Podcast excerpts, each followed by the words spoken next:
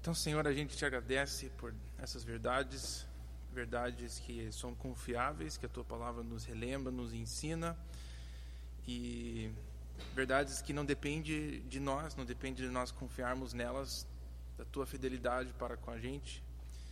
E te louvamos por isso, dessas, dessa tua fidelidade com a gente. Nos ensina agora através dessa carta que Paulo escreveu, nos ajude a compreendê-la melhor, compreender é, o que a gente pode apropriar para as nossas vidas, o que a gente pode aprender de quem o Senhor é. Enfim, nos guie, nos conduze através do teu Espírito durante esse tempo.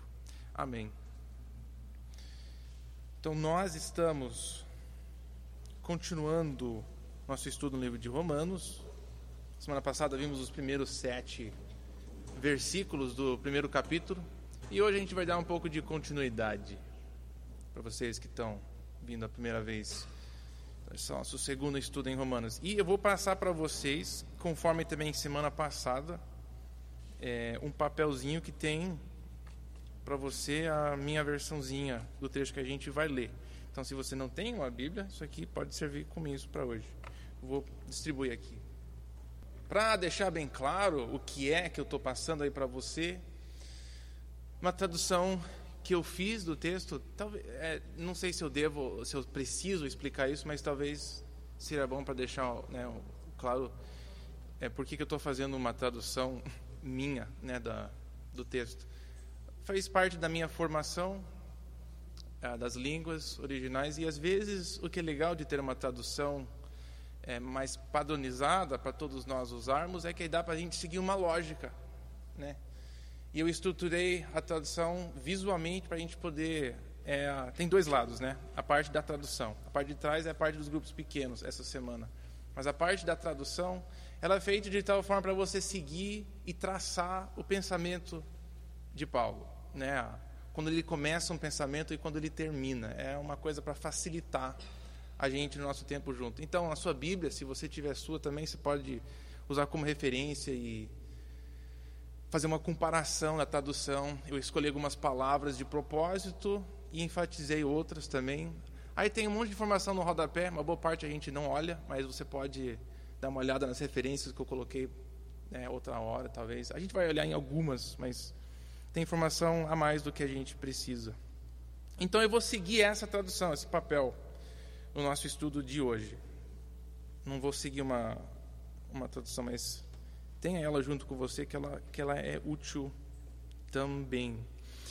Então, nós começamos os primeiros sete versículos e vimos que ele basicamente dá um oi, né? Oi, sou Paulo e estou escrevendo para vocês em Roma, né? Uma saudação inicial. Ainda não começou a carta, o que ele quer falar com o pessoal em Roma. Ele ainda está dando uns, né, alguns detalhes. Essa parte, às vezes, a gente lê rápido quando a gente está estudando a Bíblia como se ela não fosse tão importante como né, um versículo em João 3,16: Deus amou o mundo de tal maneira que mandou seu filho. Ou partes que são mais diretas, assim, para gente. Mas dá para aprender muita coisa nesses, nesses lances, assim. Sabe quando a pessoa é, deixa a guarda para baixo e começa a falar umas coisas, você, você enxerga um pouquinho melhor quem a pessoa é? Às vezes, quando a gente está meio preparado e de controle, a gente fala as coisas que a gente quer que as pessoas ouçam, e de tal forma e maneira. Mas às vezes, quando a gente está cansado ou bravo, ou sei lá, a gente está assim, a gente fala umas coisas que revelam um pouquinho mais. Não sei se você já fez isso, já falou, nossa, não deveria ter falado isso. Soltou alguma coisa que revelou um pouquinho da o que você está realmente pensando e abriu assim, todo mundo viu. É, eu acho que na carta que a gente tem aqui são esses momentos assim que a gente vê um pouco disso na mente de Paulo. Né? Ele, ele quer chegar mais para o versículo 16 para frente, ele vai começar a entrar no assunto. Mas antes de chegar lá, ele vai falando umas coisas. E é legal a gente prestar bem atenção, porque a gente consegue enxergar como ele está pensando. O que está passando pela cabeça dele. Sem ele, de fato, querer conscientemente passar algumas coisas. Quando eu penso nas pessoas na minha vida, assim, que me ajudou no meu caminhar, muito bem, quando eu digo meu caminhar, digo conhecer mais a Jesus é, eu penso que o maior exemplo que eu recebi foi uma coisa meio indireta, não foi diretamente. O cara sentou e falou assim para mim, né? Foi alguns amigos, alguns mais velhos, alguns mais caminhados na fé, que a gente eh, falaria. Que eu lembro que foi o jeito que eles agiam, as coisas que eles falavam, sem falar comigo diretamente, que eu fui olhando e observando. Eu lembro, meu primeiro ano na faculdade, eu conheci um cara que fazia evangelismo, assim, na, na rua. E ele era doido. Cara não tinha vergonha de ir falar, não tinha medo de falar. E, e eu lembro que ele sentava no, a dos dormitórios, conversando, assim, às vezes, e o pessoal ia falando tal coisa, e ele ia citando, assim, versículos, sem, sem pensar, assim. É, Isaías fala, tá, tá, no capítulo, não sei, eu, esse cara é louco, como é que ele sabe, né, essas coisas, como é que, que ele, como é que ele chegou a esse ponto? Eu queria imitar isso, eu queria ser mais que nem ele, me aproximei dele, me tornei mais amigo dele, e foi através de indiretos, assim, assist, vendo, assistindo a vida dele que eu fui aprendendo, fui sendo influenciado bastante. A gente é influenciado bastante dessa forma. Que nem crianças, é incrível como crianças absorvem coisas dos adultos, em volta dos adultos, as quais elas estão vivendo, o jeito de falar, andar, reagir. É engraçado, às vezes, uma criança falar uma coisa e fica, onde você ouviu isso? Né? É, ela sente o momento, é bem interessante. E nós somos assim, de fato, a gente vai sendo influenciado pelo nosso ambiente. Então, quando a gente está lendo essa parte, é, tem algumas coisas que eu acho que, por indireta, a gente vai ver como é que ele pensa. E é isso que eu queria que a gente prestasse atenção aqui. Só são oito, sete versículos que Paulo vai falando. Eu vou tentar enfatizar essas coisas, o jeito que ele fala, a palavra que ele usa, sem ele pensar direito, ele está falando muita coisa interessante da forma que ele pensa sobre a vida. Tá, então, versículo 8 ele começa, né? Primeiro, agradeço meu Deus. Agradeço meu Deus. E como é que ele faz isso? Essa próxima frase diz: mediante Jesus, o Messias, ou Jesus Cristo. Agradeço meu Deus mediante Jesus. Eu fiquei pensando sobre isso. Como assim? Agradeço a Deus mediante Jesus. Ele não está agradecendo a Deus por Jesus aqui. Ele fala mediante, através. Jesus é o instrumento que ele usa para agradecer a Deus. O que, que ele quer dizer com isso? Como assim ele agradece a Deus através de Jesus? Fiquei assim refletindo um pouco sobre essa questão. Né? Foi é através dessa pessoa que a gente tem acesso a Deus. Nós não teríamos acesso a Deus se não fosse Jesus. Não teríamos o direito de falar as nossas vozes não iriam ter o efeito se não fosse Jesus.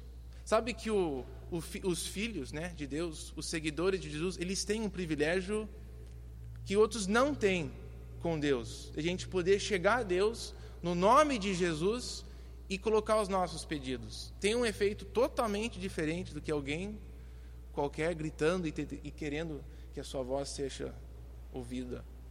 Nós temos um privilégio imenso através de Jesus. Não só isso, mas Jesus também está lá, ao lado do Pai, diz o livro de Hebreus, intercedendo por nós também.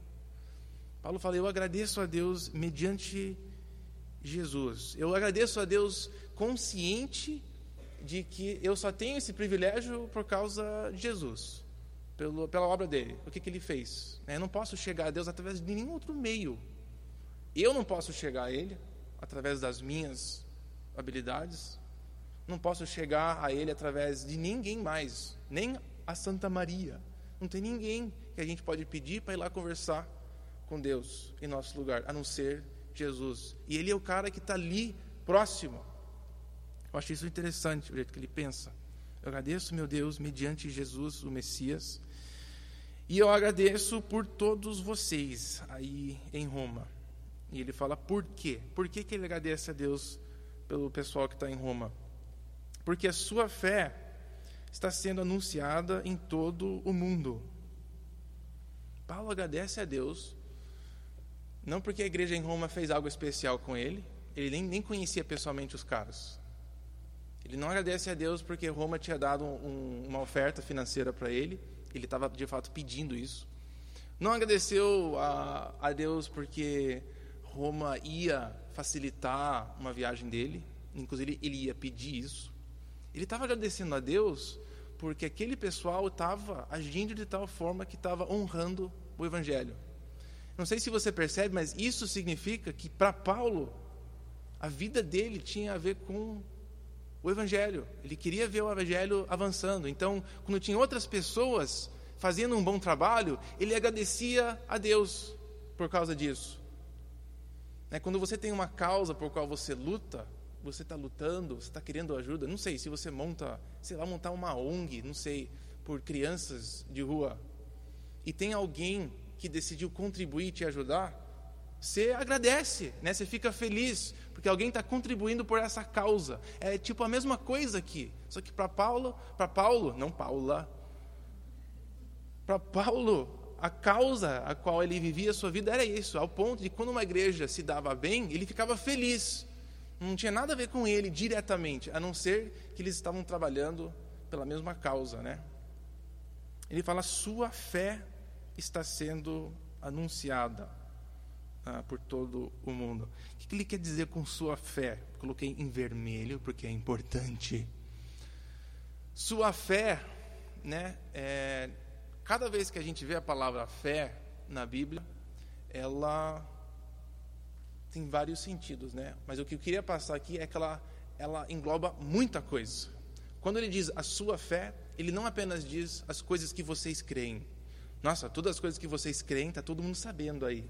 A sua fé, as suas declarações de fé. Não quer dizer isso. Quando ele fala sua fé, ele diz o que você crê, sim, mas o jeito que vocês são fiéis, a gente podia traduzir isso. O jeito que você é fiel com Deus, sua fidelidade com o trabalho que Deus chamou a vocês. Paulo está grato porque o pessoal em Roma está sendo fiel. É, de tal forma, nossa, em todo o mundo está sendo falado o que aquela igreja está fazendo. Sabe o tamanho daquela igreja? Não, ninguém de fato sabe, porque eles não tinham registro de membros e não foi escrito. E ninguém colocou isso na internet para a gente saber e pesquisar. Mas com as condições lá em Roma, não, não seria muito difícil a gente chutar. E chutar no sentido assim, o maior, um bom alto número seria 40, 50. Uma coisa dez vezes menor que essa igreja aqui. Tamanho do nosso grupo, inclusive. Paulo escrevendo para um grupo, para um, um, povo, uma igreja, talvez que não seria maior do que o nosso grupo, e nem tinha um lugar para se reunir, não tinha um lugar que teria um grupo desse tamanho lá para se reunir. Na maior cidade do império né, daquela época, e ele falando: Nossa, vocês estão indo tão bem que o mundo todo está ouvindo sobre vocês aí, o que vocês estão fazendo. É legal. Então esse é o primeiro pensamento. Você vê que o versículo 9, ele já, o jeito que eu coloquei o espaço, é porque começa tipo com uma nova ideia, uma continuação. Então o 9, o 8 em si, ele termina mais ou menos assim. Eu agradeço a Deus porque vocês estão indo bem pra caramba. E eu fico feliz a Deus por causa disso, né? É, resumindo esse, esse versículo. Versículo 9, o pensamento vai até o final do versículo 10. 9 e 10. Você vê que o próximo bloco é 11, né? Então vou ler o pensamento inteiro e aí nós voltamos e damos uma, uma pensada. Pois Deus é minha testemunha, o Deus a quem sirvo com meu espírito e no Evangelho sobre o seu Filho, de como sem cessar menciono vocês sempre nas minhas orações, pedindo se finalmente posso, na vontade de Deus, ir a vocês. Versículo 9: Pois Deus é minha testemunha. Deus é minha testemunha. Não sei é, se você já invocou alguém a confirmar algo que você falou. Não, falando sério, cara. O João estava comigo. Não é, João? Foi, não foi assim que rolou o que aconteceu? Não sei se você já invocou alguém para confirmar algo que você está falando que é verdade. Mas Paulo, ele fala aqui: eu estou invocando Deus. Deus vai confirmar algo é, que eu vou falar para vocês. Eu agradeço a Deus por vocês e agora eu vou até invocar Deus a confirmar algo, né? Ah, para pular, para antecipar, ele fala: Pois Deus é testemunha de como sem cessar menciono vocês. Eu pulei, nós vamos voltar, mas Deus é minha testemunha como sem cessar menciono vocês nas minhas orações. E fiquei pensando: Nossa, o cara nem é, não teve muito problema em fazer isso. Se eu fosse invocar Deus a ser testemunha na minha, na minha vida de oração, eu acho que eu estaria chamando ele para falar como está ruim. É, eu não sei se eu teria muita coragem, sei, eu acho que eu sentiria vergonha se Deus viesse a testemunhar sobre a minha vida de oração. Fiquei me comparando aqui com Paulo. Mas Paulo fala, não, eu chamo até Deus para confirmar que na minha vida de oração eu oro por vocês. Eu acho que ele estava nem pensando, né, quando ele estava escrevendo isso, que tipo de impacto isso poderia ter. Fiquei pensando sobre a minha vida de oração, né? Como a maioria do tempo eu estou orando por mim. Ai Deus, por favor, aconteceu isso, né? Ah Deus, por favor. Ah Deus, estou me sentindo mal, por favor. Não sei se você ora quando está passando mal, mas eu sempre oro, especialmente quando tem dor de barriga. É sempre Deus, se tirar agora, se tirar agora, se por favor, se tirar essa dor agora. É sempre assim comigo. Eu quero vomitar, eu quero tirar logo, eu quero acabar. Pode ser muito ruim, mas eu aguento. Mas faça rápido, Senhor. Faça a tua vontade, de acordo com a minha. É sempre assim. É, engraçado isso. Mas aqui ele, ele não tem vergonha de chamar Deus, né, na, de testemunhar sobre a própria vida de oração dele. Foi uma coisa que eu notei. Mas voltando, Deus é minha testemunha a quem sirvo. Né? Essa palavra sirvo facilmente dá para pular ela mas ela é muito interessante. Ela tem uma bagagem enorme. Deus, o Deus quem eu sirvo. Não sei o que você pensa com essa frase, né? Não sei se você se enxerga assim. Eu sirvo a Deus. Mas como assim? Queria olhar essa palavra. Só duas. Eu coloquei um monte de referências aqui para você. Se você olhar o rodapé, só quero olhar duas, dois exemplos ah, dessa palavra. E as, na verdade três, mas duas principalmente. Na verdade que vem do Velho Testamento a tradução dela em grego, essa palavra é usada, empregada de uma forma meio assim interessante. Então, a primeira que eu quero olhar é Êxodo, capítulo 7. Êxodo, capítulo 7. Agora você vai precisar usar a sua Bíblia. Êxodo 7.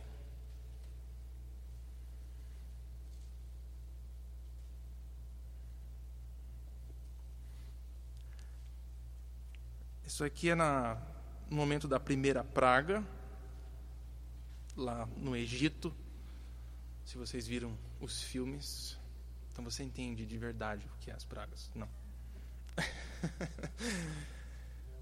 Finalmente, agora a gente sabe como é que foi. Não, mas começando no versículo 14 do capítulo 7. Disse o Senhor a Moisés o coração do faraó está obstinado. Ou seja, está chato. O cara está chato. Ele não quer deixar o povo ir embora. Versículo 15. Vá a faraó de manhã, bem quando o cara está bem humorado, né? Vá lá bem cedo de manhã, quando ele estiver indo às águas para tomar banho. Essa é a ideia. Pega o cara na hora do banho e espere-o na margem do rio para encontrá-lo e leve também a vara que se transformou em serpente. Imagina você acordar indo para o banheiro e a primeira pessoa que está lá te esperando, né? Aquele cara com quem você quer conversar. Aquele momento perfeito para você ter a conversa que Versículo 16. Diga-lhe: O Senhor, o Deus dos Hebreus, mandou-me dizer-lhe: Deixe ir o meu povo para prestar-me culto no deserto mas até agora você não me atendeu. A palavra está aqui, nessa frase. Quando Jeová fala, fala para o faraó que eu quero que o meu povo vai, saia e vá me prestar culto no deserto. É a palavra servir que a gente vê que Paulo usa. O Deus quem eu sirvo. É a palavra prestar culto. Eu, eles, e Deus queria que o povo saísse e isse lá fazer o quê? Sacrificar alguns animais, agradecer, louvar. É a palavra servir. Essa, essa noção de servir a Deus e louvar, elas estão totalmente conectadas uma com a outra. Olha o outro exemplo, também no Velho Testamento, é 1 Crônicas. É a última referência que eu coloquei no rodapé. 1 Crônicas. 1 Crônicas 28.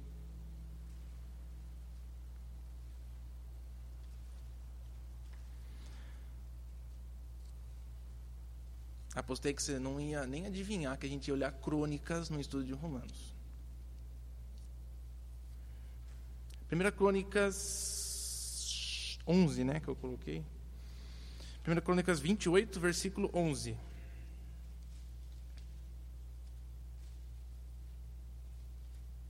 Diz o seguinte: Então Davi deu a seu filho Salomão, fico pensando em Salmão, a planta do pórtico do templo, dos seus edifícios, dos seus depósitos, dos andares superiores, suas salas, do lugar do propiciatório Entregou-lhe também as plantas de tudo que o Espírito havia posto em seu coração acerca dos pátios do templo do Senhor. Não, não estamos falando de plantas de flores, estamos falando de, de planos, né? O, os planos de como montar e, e, tal.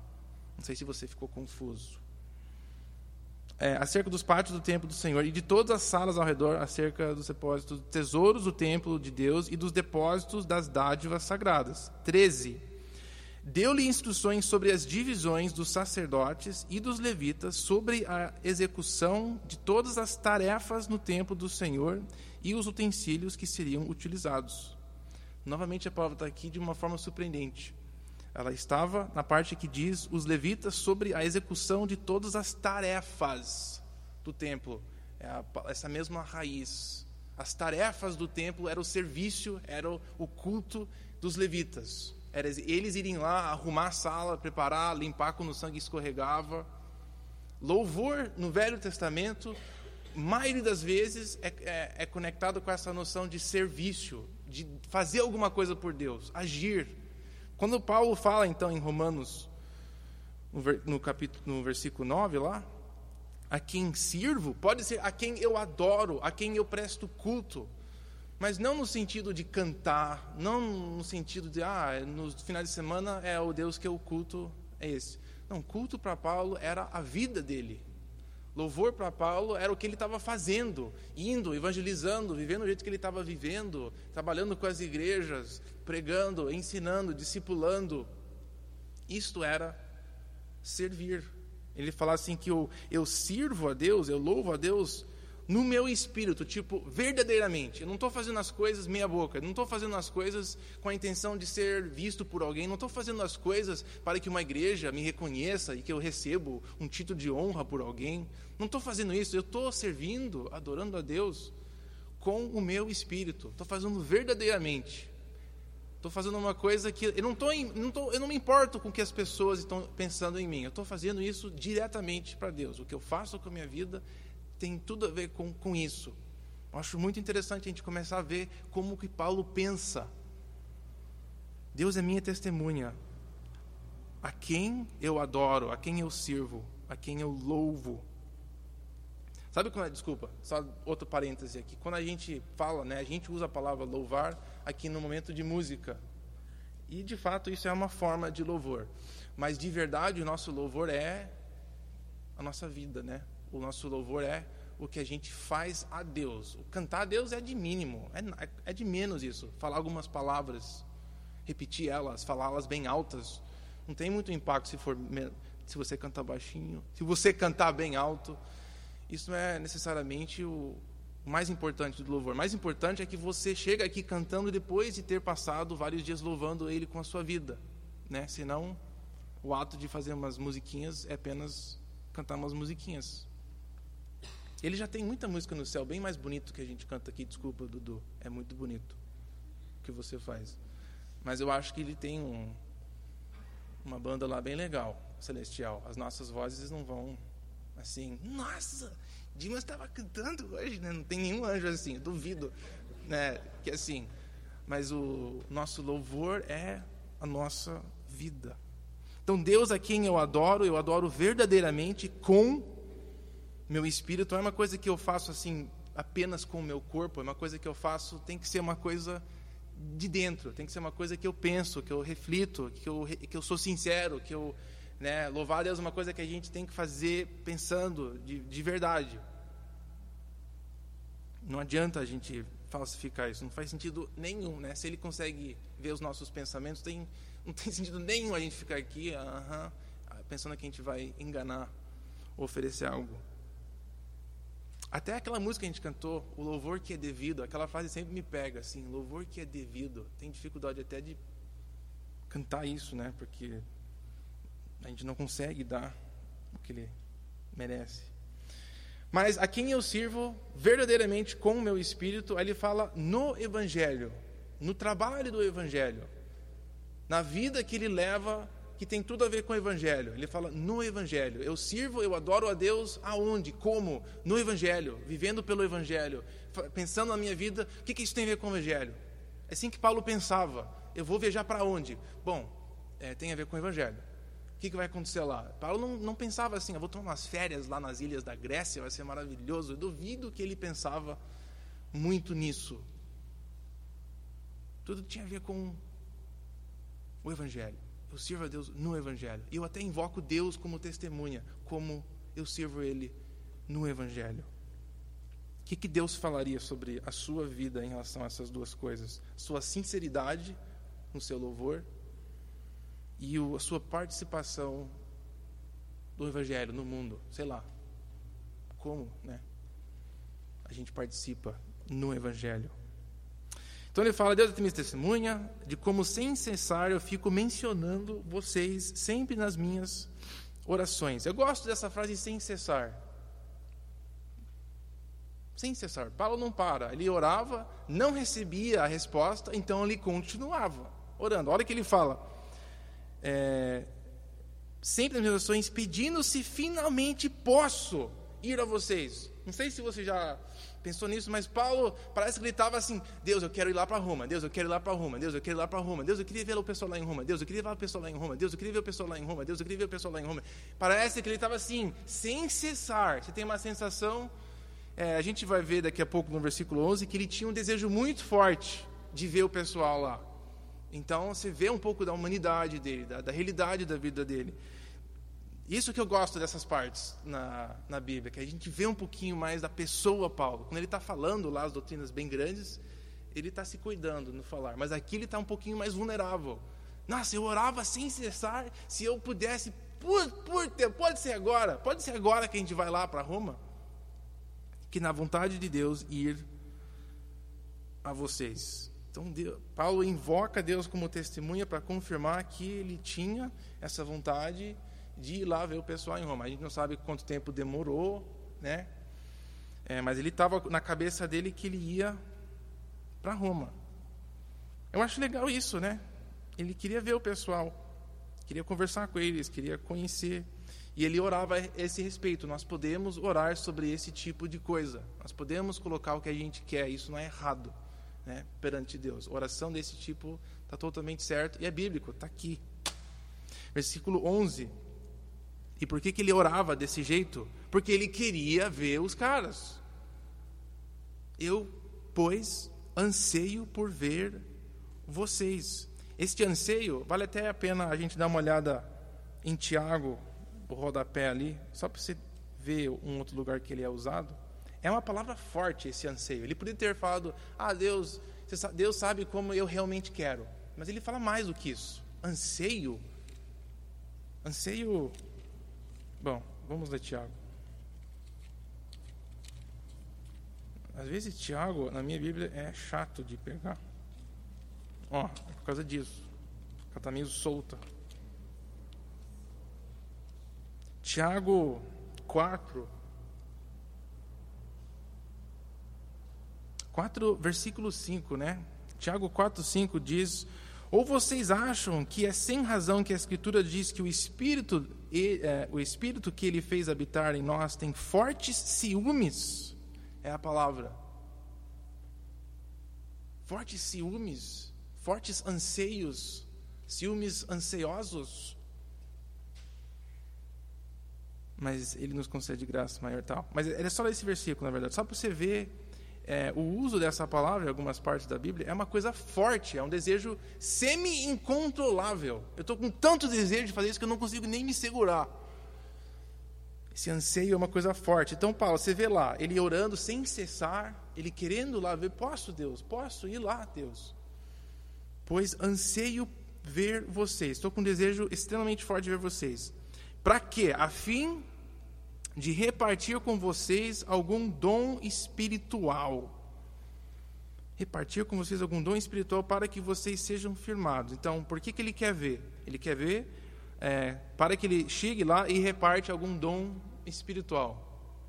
O que é esse dom espiritual? Uma palavra até espiritual, né? Dom espiritual, até uma coisa meio espiritual de falar. Mas dom espiritual não é uma coisa. É, é uma coisa que eu acho que engana um pouco. Deixa o próprio texto interpretar isso. Eu acho que ele vai explicar exatamente o que ele quer dizer. Ele quer repartir com vocês algum dom espiritual. Então vamos para frente, eu acho que a gente vai ver. Para que vocês sejam firmados, isto é, para ser juntamente encorajado por vocês, mediante a fé de cada um, a sua também a minha. O que Paulo queria, ele queria ir para Roma, conhecer esse pessoal que estava tá, caminhando bem na fé. Ele queria estar em volta de pessoas que também estão buscando, também têm o, o mesmo desejo da verdade. Isso é uma benção. Não sei se você já participou disso quando você está em convívio com pessoas que têm o mesmo alvo que você, está com a mesma perspectiva, é uma coisa, na verdade, maravilhosa, especialmente quando tem a ver com o reino de Deus. Uma das coisas mais marcantes para mim foi uma viagem que eu fiz para Amazonas com uns, umas pessoas aí que eu não conhecia. Mas o que foi interessante é a gente passar um mês numa aldeia lá e a gente só tinha um alvo lá sobreviver. Não, só tínhamos um alvo lá de construir um, uma escola, né, um prédio. Eu não sei que eles iam usar, mas era ajudar eles a construir um, um lugar para eles terem reuniões. Interessante como você unido assim é uma sensação bem motivador, bem animador. É que nem vocês que vão nos acampamentos. É por isso que o, é, é, hum, é por isso que o acampamento é tão legal, que estão pessoas ali que têm a mesma, o mesmo alvo, que estão buscando a mesma coisa, e essa fé das outra, da outra pessoa, ela nos anima, ela participa com a gente. Então, Paulo falando, eu queria repartir um dom espiritual, ele queria ouvir o que eles estavam fazendo em pessoa, Paulo queria compartilhar com eles o que Deus tinha ensinado para ele. Essas dons espirituais que Paulo se refere aqui, não os outros. É isso, é de repartir a fé, repartir o que você está fazendo na sua fé com alguém, repartir os seus pensamentos, o que Deus está falando com você. E quando a gente faz isso um com o outro, isso aqui acontece. Nós somos firmados. Essa palavra firmados, depois você vê o rodapé, tem a ver com você ser encorajado, você ser, sabe, animado de continuar, de perseverar em alguma coisa. Quando a gente compartilha, a gente ouve com um amigo está fazendo, passando, pensando que Deus está ensinando aquela pessoa, a nossa alma é encorajada. Isso faz parte da comunhão verdadeira cristã. Então ele, ele queria ir lá compartilhar com eles para ser firmados, juntamente encorajados. Isso deve ser uma marca nossa, das nossas amizades cristãs. É por isso que quando a gente se reúne como crentes, é importante que a gente pense no que a gente está fazendo. Porque é só, só a gente junto que pode ter esse tipo de coisa, um encorajamento mútuo espiritual.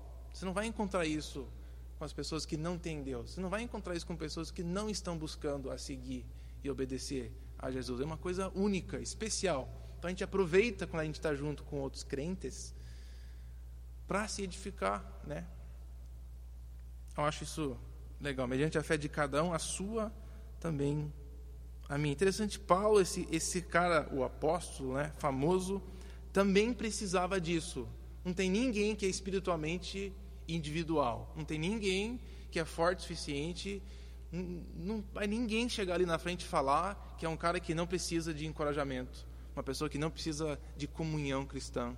Nenhum de nós somos assim. Ninguém vai chegar a esse ponto. Nunca. Não funciona assim a fé cristã. Acho legal ele falar isso. Ele queria ser encorajado, animado pela própria fé dessas pessoas. Veja só, nós já estamos chegando no final. Que legal. Versículo 13. Ele quase tem um pensamento completo aqui, mas eu acho que tem uma parte aqui muito legal também. Então, começando do 8, eu agradeço a Deus né, por tudo que vocês têm feito. 9, eu estou invocando Deus como minha testemunha de quanto eu oro por vocês. 11. Porque eu quero ver vocês, quero ser encorajado, quero ser abençoado, quero abençoar vocês com a minha vida. Versículo 13. E também não quero que vocês fiquem ignorantes, irmãos. Eu não quero ser ignorante. Eu não quero que vocês sejam ignorantes também. Não quero que vocês fiquem ignorantes, irmãos. Do que? Que muitas vezes, de fato, eu planejei ir a vocês. Pense nessa frase em relação ao que a gente já leu. Quando ele fala, sem cessar, eu orei para mim ir ver vocês. Sabe que tem algumas coisas que Paulo não totalmente. Deus não falou claramente para ele, para onde você vai agora. Né? Algumas coisas, sim, Paulo viu Jesus lá na, no caminho a Damasco, teve algumas coisas que foram bem desse tipo. Mas aqui a gente vê isso aqui. Muitas vezes eu planejei. Paulo até chegou ao ponto, ele orou, dedicou e estava planejando lá e não deu certo. Ele falou, muitas vezes ele orou, Deus, eu quero ir lá, Deus, eu quero ir lá. E fez os planos e uma ou outra acontece. Aqui ele fala, eu fui impedido até agora. Ele está escrevendo porque ele tava, parece que estava dando certo dele ir. Não é interessante isso, que Paulo também tinha essas dúvidas às vezes. Ele também te, tinha que navegar a vida dele tentando discernir a vontade de Deus. Não sei como é que é você, mas às vezes eu sinto mais ou menos assim, o que eu faço agora? Né? Que a gente tem uma decisão importante na vida, a gente ora, e a gente quer uma coisa clara, a gente quer uma resposta. Eu quero uma coisa, Deus, eu quero que você coloque nas nuvens e eu vou fazer qualquer coisa que você for escrever lá. Deus, coloca na minha cama quando eu acordar. É fácil, Deus, eu quero obedecer. Por que, que você não deixa claro o que você quer para mim? Não sei se você já teve essa luta tentando entender o que é que Deus quer para você. Mas aqui está Paulo lutando com a mesma coisa. Então, meus colegas, vai ser assim. Isso faz parte do processo da gente buscar Faz parte do processo de a gente fazer o que Paulo fez, orar sem cessar.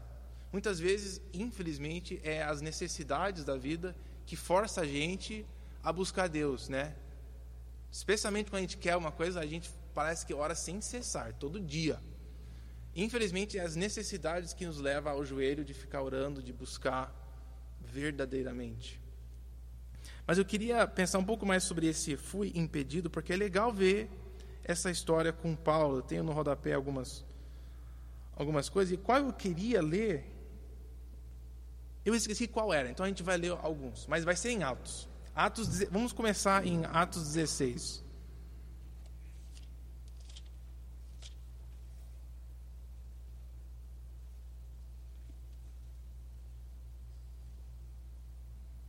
É, então a gente vai ver alguns exemplos aonde é, ficou bem claro para Paulo o que, é que ele tinha que fazer. E outras que não estava tão claro assim.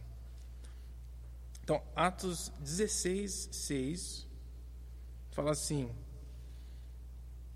Paulo e seus companheiros viajaram pela região é, da Frígia e de Galácia. Frígia parece um lugar bem frio, né? é, tem... Desculpa, não resisti, Dudu. Já que eu estou. Nossa, fiquei até.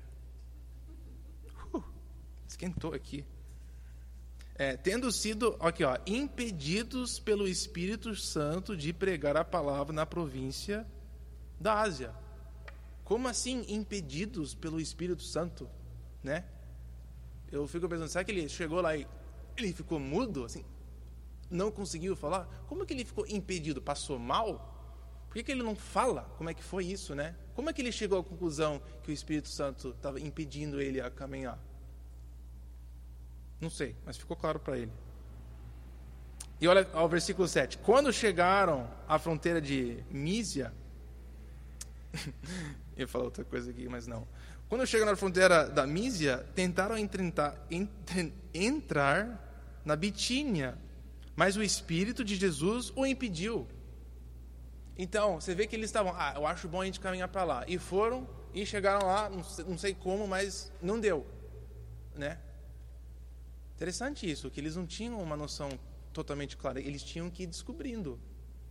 Deus agiu assim com eles. Eu fico meio impressionado. Aí, então, contornaram a Mísia e desceram a Troade e durante a noite, Paulo teve uma visão na qual um homem de Macedônia estava em pé e ele suplicava: Vem cá. Aí ele acordou e falou: Ah, eu acho que a gente tem que ir lá. Bem óbvio. Por que, que Deus, Deus não fez assim no início? Por que, que, por que, que passou por esse processo? Ele chegar lá e não dá, chegar aqui e não dá.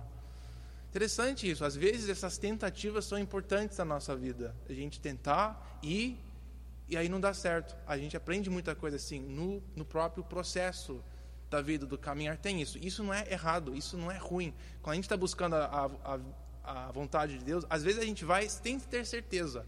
A gente vai planejando, vai tentando e às vezes não dá certo. É sim.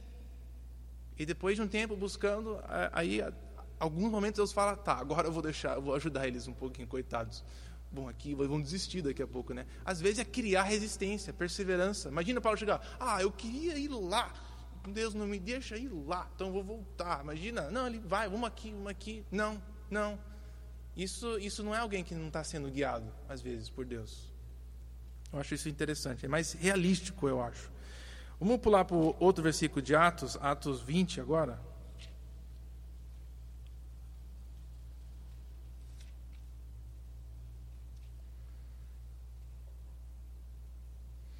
Isso aqui, essa, esse, esses próximos dois trechos eu acho absurdamente louco. Uma porque ele já estava mais ou menos que. É... Bom, você vai ver daqui a pouco. Ele estava em Éfeso, se eu não me engano, aqui. Não, sei lá onde é que ele estava. É sim, estava despedindo dos caras de Éfeso. Ele fala assim para eles no versículo 22. Agora, compelido pelo Espírito, estou indo para Jerusalém sem saber o que me acontecerá ali. Eu só sei do seguinte: que em todas as cidades o Espírito Santo me avisa que prisões e sofrimentos me esperam. Nossa, que legal isso! Todavia, não me importo, nem considero a minha vida de valor algum para mim mesmo. Mas eu acho essa parte antes meio, sabe, valorando para onde que a gente vai agora, o que, que você quer que eu faça, Deus, e agora, qualquer lugar. Aí ele fala: Não, você vai lá para Jerusalém, tá. E o que, que vai acontecer lá? Vai ser ruim, mas vai lá.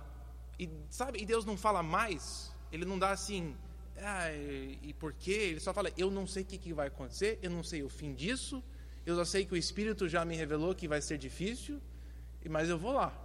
Mas olha o que acontece a caminho para Jerusalém. No capítulo agora 21. Ah, na mesma página. É, versículo 4, capítulo 21, versículo 4. Paulo está descendo né, a caminho para Jerusalém. Encontrando os discípulos dali, ficaram com ele sete dias. E eles, pelo Espírito, recomendavam a Paulo que não fosse a Jerusalém. Imagina, ele está indo caminhando em cada igrejas e o Espírito já deixou claro. Aí ele chega na igreja e o pessoal aqui, pelo Espírito, fala: não vá. Pulando, versículo 10. Depois de passarmos ali vários dias, desceu de Judéia um profeta chamado Ágabo, e vindo ao nosso encontro, tomou o cinto de Paulo e, amarrando as suas próprias mãos e pés, disse: Assim o Espírito Santo diz: Desta maneira os judeus amarrarão o, o dono desse cinto em Jerusalém e o entrega, entregarão aos gentios. Quando ouvimos isso, nós e o povo dali rogamos a Paulo que não subisse para Jerusalém. Eu acho louco, ele teve que enfrentar isso, né? É, primeiro, o Espírito, ou Deus, não deu toda a informação, só deu algumas coisas. E aí, a caminho, ele enfrentou resistência das próprias igrejas, né? Não querendo mal para ele mesmo. Interessante como Deus trabalha ali. Ele não explica tudo, para que quando ele vai chegando nesses ambientes diferentes, ele vai ter que ele vai ser desafiado, né? Será que eu, será que Deus realmente quer que eu vá? Todo mundo falando que não vai ser legal? Por que, que Deus não me fala o que, que vai acontecer depois? Por que, que Ele não me explica por que, que eu tenho que ir lá? Se fosse eu, a primeira coisa que eu queria saber é por quê. Tudo bem, eu aguento, mas por quê? Deus, me fala o porquê que eu, que eu faço tudo, né? Interessante isso aqui. Não fala porquê, e além disso, tem pessoas falando: não, Paulo, não vá, que vai ser ruim. Todo mundo conta, eu vou ter que resistir tudo isso. Nossa, isso é chato, né? Novamente, o jeito que Deus trabalha é bem diferente, às vezes, do que a gente gostaria que fosse, né? Então, acho que a gente pode voltar aqui para a, a tradução fiel e melhor. Essa paginazinha. Muitas vezes planejei ir a vocês e fui impedido até agora. Paulo era um cara que não ia ser. É, ele, a cabeça dele, depois que ele ouvisse Deus, ele ia obedecer, mesmo sem saber porquê, mesmo sem entender, mesmo com obstáculos, ele não ia deixar obstáculos ou circunstâncias mudar a direção que ele estava indo. Você já está começando a sentir isso sobre ele.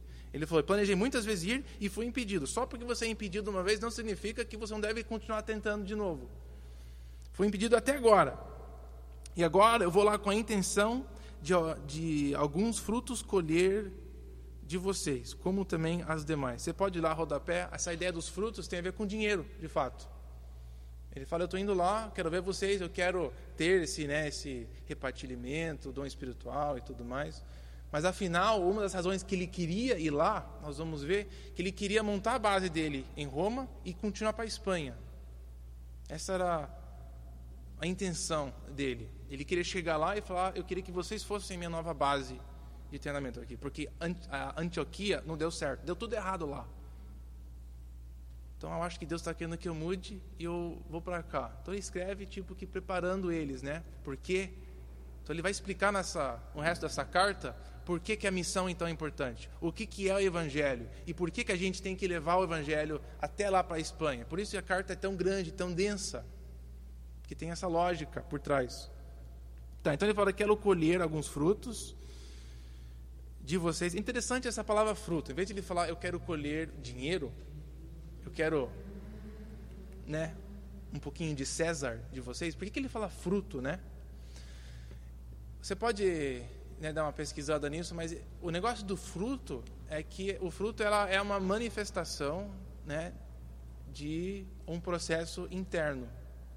Então, Paulo chama o, o dano de dinheiro da igreja de Roma um fruto, é uma manifestação de um trabalho interno. É uma manifestação do trabalho de Deus. Sabe que quando Paulo pedia dinheiro, ele estava agindo do, do pensamento bíblico em relação qual é o propósito do dinheiro, para que serve ele na vida do povo de Deus. Pertence a Deus. E quando a gente usa o nosso dinheiro da forma que agrada a Deus, nós estamos manifestando esse reconhecimento. É um, nós estamos agradando a Deus, nós estamos devolvendo algo para Ele. Esse é, um, esse é um dos sinais, sabe, mais fortes de que Deus está trabalhando na sua vida. É quando Ele começa a mexer com o seu dinheiro, de fato. Você quer ter uma ideia bem clara de aonde você está na sua vida com Deus. É, não usa os seus sentimentos como um bom medidor, que são horríveis, absolutamente horríveis, para você determinar onde você está com Deus. Dá uma olhada, dá uma pensada, escreve, escreve assim todo mês, um, todo mês, todo dia de um mês, aonde vai o seu dinheiro. Isso vai mostrar para você, de fato, onde está o seu coração. Paulo fala fruto porque é o trabalho do Espírito Santo na vida de alguém. Quando ela está disposto, disposta a entregar algo que ela lutou bem duro para ganhar, ela está não só dando isso, mas ela está dando o potencial que ela queria usar aquilo para alguma coisa, né? Ela está dando para Deus. É, um, é uma manifestação do verdadeiro trabalho de Deus na nossa vida. Quando nós temos a confiança e fé de devolver para Deus o que Ele nos deu e deixar Ele usar do jeito que Ele quer usar. Interessante esse uso da palavra fruto para descrever o, o dar de dinheiro. Como também, na última frase ali, também as demais etnias. E aí, encerrando aqui, ele fala que há gregos também há bárbaros. Isso são as pessoas bem barbudas, sábios e ignorantes. Eu tenho uma obrigação e assim também é de acordo com a minha vontade. De ah, também vocês em Roma de evangelizar. Esse final é muito interessante também. Primeiro, ele, começando no 13, né, esse é todo o pensamento que iniciou no versículo 13. Se você olhar o jeito que eu organizei esse papelzinho. Não quero que vocês sejam ignorantes. Né? Que eu planejei ir, não deu certo, mas eu, que eu estou indo e não quero que vocês saibam que de fato eu estou indo aí para pegar um fruto aí do Evangelho. E de fato eu tenho uma obrigação a fazer isso. Eu tenho, faz parte do meu dever de ir pregar, como também de pegar de você. Como assim que é um dever de Paulo? Como é que é um tipo de obrigação dele? Em primeiro lugar que ele foi encarregado. Se você ler Atos, uma das coisas que ele e Barnabé foram encarregados de fazer, confiados de fazer, é de fazer esse trabalho, de pegar o dinheiro, ajudar. Tinha uma igreja em Jerusalém que estava indo muito mal, então eles viajavam. As viagens, a primeira viagem missionária tinha a ver com isso, de ir lá e pegar dinheiro para ajudar a, os judeus em Jerusalém, que a igreja estava muito ruim, estava sofrendo. A hora que ele fala sobre isso, é, no final de, de, Romanos, em relação a essa é, indo buscar o dinheiro, é interessante o que ele fala aqui onde a palavra dever também é encontrada. Nossa, estava indo na direção errada. Romanos 15. Não, é, 15.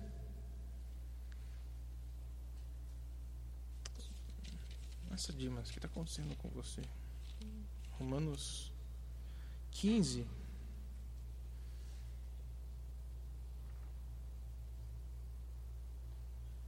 Hum. Tá, eu vou ler um bom parte do contexto aqui, nós vamos terminar com essa ideia aqui. Vou começar no versículo 23. Terminando a carta, ele vai falando: Mas agora, não havendo nessas regiões nenhum lugar em que precise trabalhar, e visto que há muitos anos anseio vê-los, olha, anos que ele orava para isso, anos que ele orava para ver os, os romanos. Ele não desistiu, mesmo depois de anos. É, 24. Planejo fazê-lo quando for à Espanha Espero visitá-los de passagem e dar-lhes a oportunidade. Olha, dar-lhes, eu vou deixar vocês me ajudar. Dar-lhes a oportunidade em mim, é, em me ajudarem em minha viagem para lá. Minha mãe, meu irmão, ele odeia quando a mãe fala isso. Que ela fala sempre assim: Eu vou te ajudar eu vou te deixar me ajudar a lavar a louça, Dimas. Eu vou te deixar me ajudar a limpar o chão, Dimas. Eu vou te... Aí o Nicolas sempre falava, meu irmão, você vai me deixar, mãe? Você vai deixar o Dimas fazer isso? Obrigado, que legal. Ela sempre dá umas, umas coisas assim. É, então, ele, Paulo fala, eu vou deixar você me ajudar na minha viagem para lá, depois de ter, ó, desfrutado um pouco da minha companhia de vocês. Agora, porém, estou de partida para Jerusalém a serviço dos santos, pois a Macedônia e a, Caia tiveram a alegria de contribuir para os pobres dentre os santos de Jerusalém. Tiveram prazer nisso. Olha que ele fala: de fato, eles são devedores aos santos de Jerusalém. Pois se os gentios participaram das bênçãos espirituais dos judeus, devem também servir aos judeus com seus bens materiais. Paulo, ele tinha a obrigação, porque ele foi carregado né, para fazer isso. E agora ele fala, ele vai lá, ele vai colher os frutos. Uma lógica, uma base disso, Paulo fala é que vocês receberam o dom da salvação eterna. Veio através da, da, da ração, da nação de, de Israel, dos judeus. A, a, é, tudo que você tem, tudo que nós temos aqui de fato, serve também a mesma coisa. Nós, nós somos devedores a essa nação, esse grupo de pessoas. E Paulo fala lá, então se aquela igreja lá em Jerusalém está passando dificuldade, necessidade, todo mundo é devedor de ajudar e participar. Você viu como é que ele falou ali? Eles são devedores, reconheceram que eles tinham uma obrigação de ajudar e de participar. Então, voltando aqui nesse papelzinho, ele fala que ele tem uma obrigação. Lembra que eu te falei que é interessante ver essas partes onde ele está meio desmascarado, ele vai falando algumas coisas, que vai revelando o jeito que ele pensa, né? Eu acho interessante ele usar essa palavra obrigação. Eu tenho uma obrigação a ir pregar o evangelho. Sim, Paulo tinha muita vontade, muita alegria, ele fazia por amor, mas também ele encarava a vida dele como um tipo de obrigação. Por quê? Quando você reflete um pouco, reflete não um pouco, não, mas bastante, em tudo que Deus faz por você, o mais que você faz isso, o mais que você vai começar a enxergar como você deve a Ele muito. Quanto você é um devedor de Deus. Quanto mais velho a gente vai ficando, eu acho que até independente de uh, como seus pais são, não são, a gente de uma forma ou outra vai sentindo uh, o quanto que eles fizeram por nós. Não precisa ter feito o melhor trabalho, mas a gente vai aprendendo a reconhecer o, o quanto foi feito. para nós. A gente pensa em Deus, o quanto que Ele faz por a gente sem a gente nem, nem eu acho que tem coisa que a gente nem vai saber que Ele faz aqui. Nós vamos só saber depois, né? Paulo usa essa palavra para descrever tudo que ele sabe, tudo que ele entendeu do Evangelho, tem impactado ele de tal forma que ele se enxerga agora um devedor a Deus. O que, que ele deve a Deus? A vida dele. Ele deve a sua vida ao Evangelho. Eu sou um devedor ao Evangelho. A minha vida agora, porque tudo que Deus fez, por causa da declaração do Evangelho, agora a minha vida, eu sou um devedor. Eu sou obrigado, eu sinto uma obrigação a obedecer este Deus, de fazer da minha vida o que Ele quer que eu faça. É o mínimo, né, que posso fazer. Eu queria encerrar o nosso tempo pensando nessa obrigação e mesmo em Romanos. É, em Romanos 8, essa, essa ideia vai surgir. Romanos 8 é o texto que eu queria encerrar o nosso tempo. Que tipo de obrigação a gente tem para com Deus? O que, que a gente deve a Deus? Bom, na verdade a gente deve tudo, né? Devemos tudo e é muito mais do que muito mais além do que a gente pode também nós devemos a Ele. E conforme a gente isso sabe que isso é uma das importâncias de teologia, porque ajuda a gente a pensar sobre Deus e refletir sobre Ele e a gente vai entendendo tudo que Ele faz, tudo que Ele é e isso vai mudar os nossos sentimentos para com Ele, porque a gente vai entendendo como a gente merece, ah, merece tudo que Ele dá, como a gente não merece o que Ele nos dá. Vai nos agindo, nos ajuda a mudar nosso comportamento. Então, Romanos 8, começando no versículo 12. Portanto, irmãos, estamos em dívida Portanto, irmãos, somos devedores. Portanto, irmãos, temos uma obrigação. Não com a carne, não de comer churrasco todos os dias. Não, não é uma dívida em carne física. A carne que ele se refere é essa vida desobediente a Deus, uma vida que não quer reconhecer a Deus. Nós não estamos em, com obrigação a obedecer esse lado que está no fundo da nossa alma. De fato, para vivermos sujeitos a ela, nós não temos uma obrigação mais. Quem é filho de Deus foi declarado filho de Deus e foi liberto. E não tem mais uma obrigação com essa velha vida. Versículo 13: Se vocês vivem de acordo com a carne, se você ainda vive uma vida de acordo com a sua própria vontade, você vai precisar morrer a si mesmo. É o único jeito morrerão. Porque a gente não deve mais aquilo. Para a gente vivenciar, nós vamos morrer. E pelo Espírito, a gente vai fazer morrer os atos do corpo. Nós vamos viver. Engraçado, né? Que a Bíblia ensina que é só através de morte que a gente vive de verdade. O mundo parece que fala assim: para você viver bem, você precisa viver bem. Você precisa correr atrás das coisas que vai te fazer feliz. Você precisa fazer isso. Identifique o que você quer na vida e faça tudo para obtê-la. É, é a mensagem do mundo. Faça o que você precisa fazer para ser feliz. E se você se esforçar muito, aí você vai alcançar aquilo. E a Jesus e a Bíblia nos ensina não. Para você viver de verdade, você precisa morrer para você mesmo. Para você não viver para você. É assim que você vai viver. Assim que você vai obter a vida. Por que a gente estava vendo isso? Ah, é por causa do dever, né? Obrigação. Nós não somos obrigados, não temos um dever a obedecer a velha vida. Não somos mais obrigados a obedecer o pecado, não temos mais esse dever. De fato, nós temos um dever a obedecer o Espírito de Deus. Essa é a nossa obrigação de ouvir a voz de Deus, de buscar a vontade de Deus à luz de tudo que Ele faz por nós, este é o nosso dever. Eu acho legal, então, a gente vendo uma coisa tão simples assim, essas palavras para mim que Paulo fala, a gente vai pegando a vida dele como exemplo, e são essas indiretas de Paulo, que a gente vai, vai aprendendo a, a ver ele como um exemplo e de tentar adotar o mesmo pensamento dele. de ser.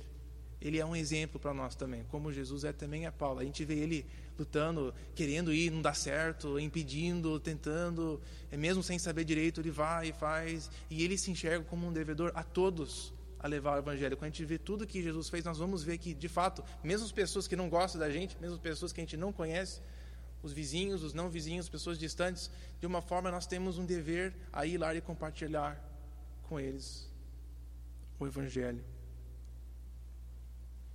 Enfim, é o final do papel, então é o final do nosso tempo. E atrás você tem, se você está participando de pequenos grupos, é, eu coloquei como sugestão, né? Um par, um, o início, você tem mais leitura, mais perguntas e algumas reflexões sobre o que, que você pode fazer com esse papel, fora, não jogue no lixo. Se eu ver isso aqui no chão, eu vou recolher. Não, se você pode pegar isso aqui e ler as referências que a gente não leu. Você pode pegar também, tem mais coisas para você ler atrás, com algumas perguntas para você fazer no, pensar e refletir e fazer no grupo. Então use, use isso, tá? Vamos, é o costume né, de orar para encerrar esse tempo oficialmente.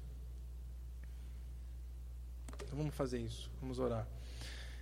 Senhor, te agradecemos pelas palavras que a gente tem de Paulo, de dois mil anos atrás, mais ou menos.